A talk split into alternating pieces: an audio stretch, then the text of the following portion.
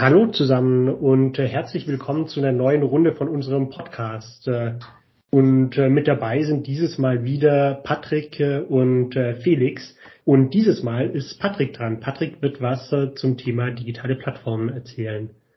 Ja, moin. Willkommen auch von meiner Seite ähm, zum Thema digitale Plattformen.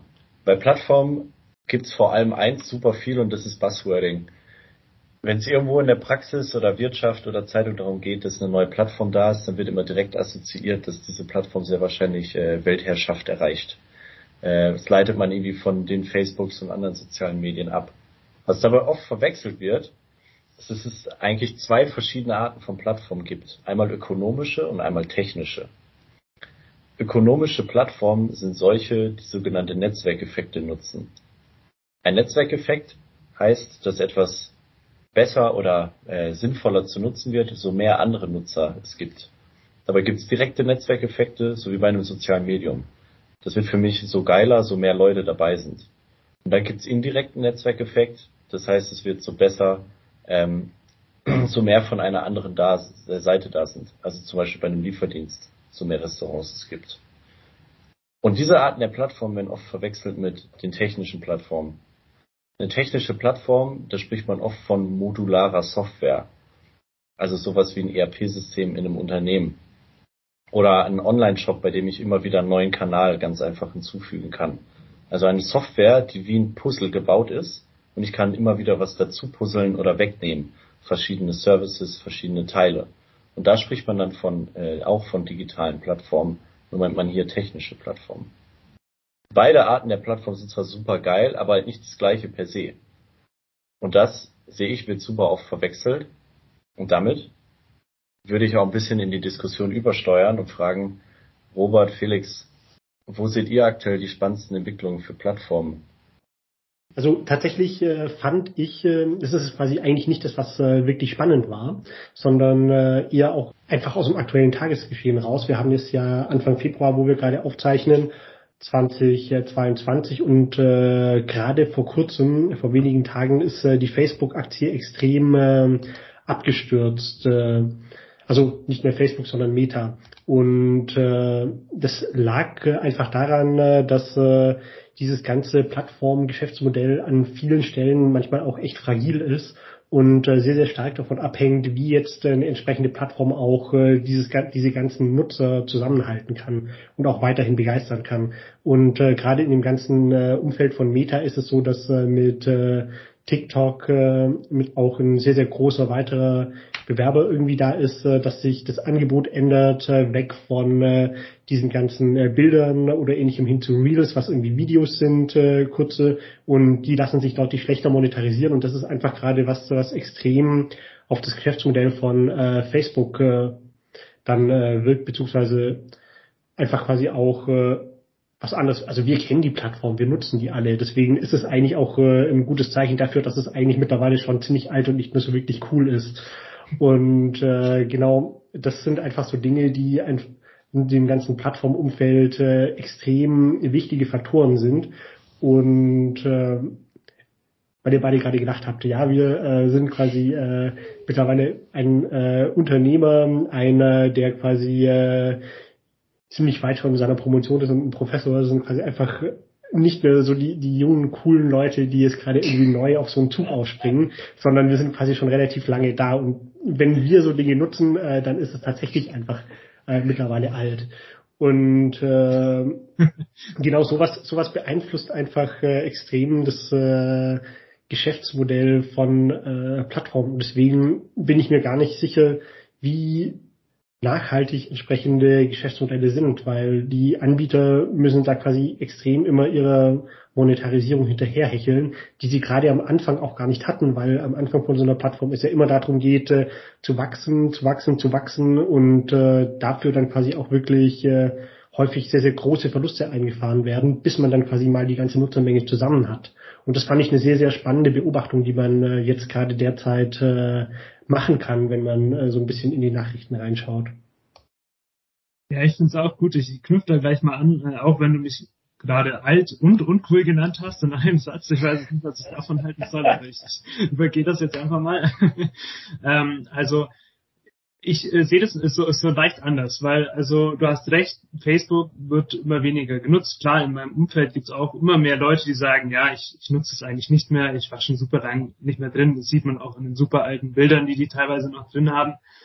Ähm, aber ich finde, Meta ist ein gutes Beispiel dafür, dass sich Unternehmen ja eigentlich frühzeitig auf so einen Umschwung einstellen können. Ne? Das zeigt ja schon alleine, dass sie sich jetzt nicht mehr Facebook nennen, wie vor, vor einem Jahr, sondern jetzt eben Meta und eigentlich ihr Universum ja versuchen, auf die neue Generation einzustellen, indem sie äh, Instagram, was boomt wie nie, ähm, äh, gekauft haben, dass sie, dass sie in WhatsApp eingestiegen sind und so weiter. Also die dominieren ja in vielen äh, von diesen, von quasi anderen Plattformen und sehen, glaube ich, auch schon, dass das Facebook-Geschäftsmodell langsam äh, sinkt. Ähm, aber irgendwie haben die es, glaube ich, rechtzeitig geschafft, umzusatteln. Also wäre so mein Eindruck.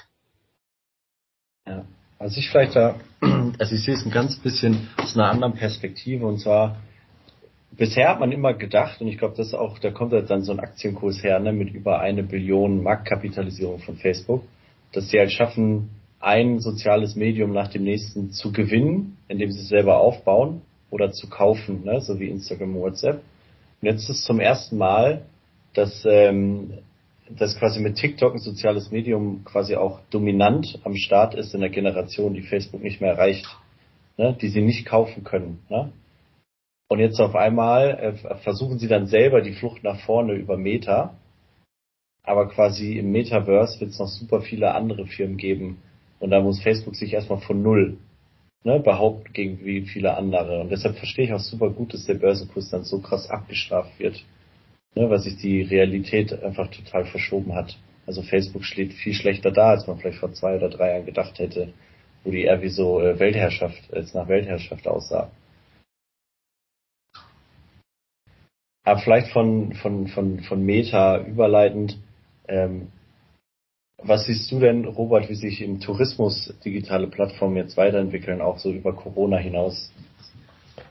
Also im Tourismus ist es ja so, dass es schon super lange, äh, ich sag mal, digitale Plattformen gibt. Äh, das ist äh, alles, was mit dem ganzen Thema Buchen zusammenhängt, Vergleichsportale für ich sage jetzt mal, äh, Mietwegen, Flüge, Hotels und so weiter, wo die letzten Jahre ähm, eigentlich ein total spannender äh, Kampf immer da war zwischen den Plattformbetreibern, ähm, wo auch äh, alle Hotels eigentlich äh, dann immer schauen mussten, dass sie auf diese ganzen Plattformen kommen, um äh, gelistet zu werden, um sichtbar zu werden und ähm, auf der anderen Seite aber auch äh, wieder den Weg weg von den ganzen Plattformen, weil einfach äh, die äh, das, was die Plattformen an äh, Geld abgreifen von den einzelnen Anbietern, was teilweise bis zu äh, 25 Prozent für eine Übernachtung äh, sind, äh, was einfach auch eine Riesensumme ist. Und genau in dem Spannungsfeld äh, haben sich äh, ganz, ganz viele jetzt äh, in den letzten Jahren äh, bewegt. Äh, soll heißen, im Tourismus ist es schon total lange da, dass äh, so physische Dinge dann eigentlich auch äh, digitalisiert werden und äh, man äh, solche Dinge dann auch äh, auf Plattformen bringt.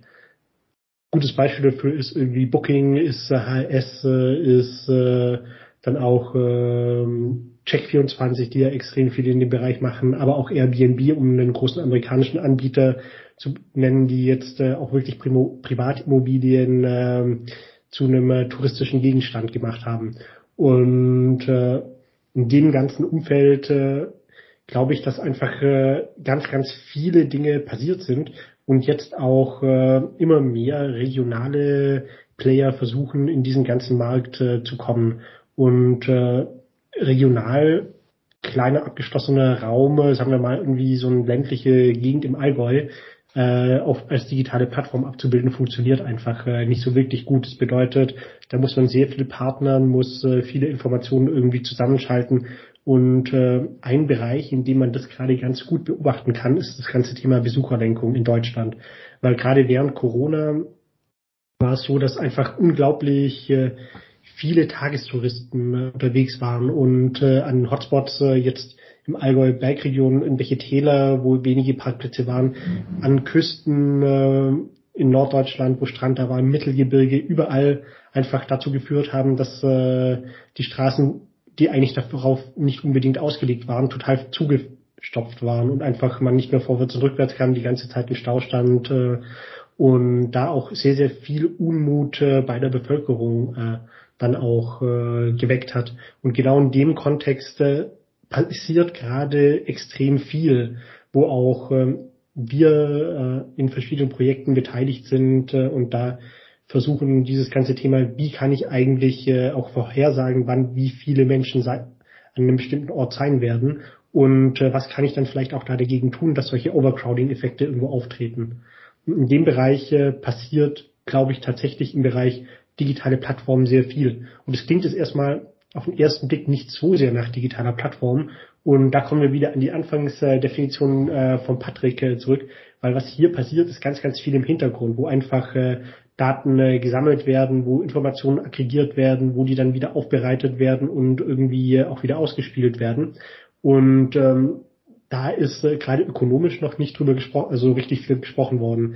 Bisher geht es darum, wie kann ich äh, solche Informationen vielleicht auch äh, gemeinsam nutzen.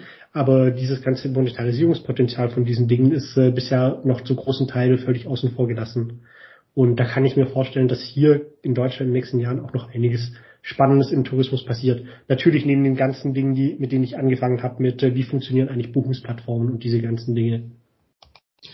Da vielleicht gleich eine Frage dazu, Robert. Ähm, du meintest, da ist fast schon Trend wieder weg von diesen Plattformen hinzuerkennen, einfach weil, weil man merkt, oh, die kosten die einzelnen Betreiber so viel, dass sie das sich fast nicht mehr leisten können.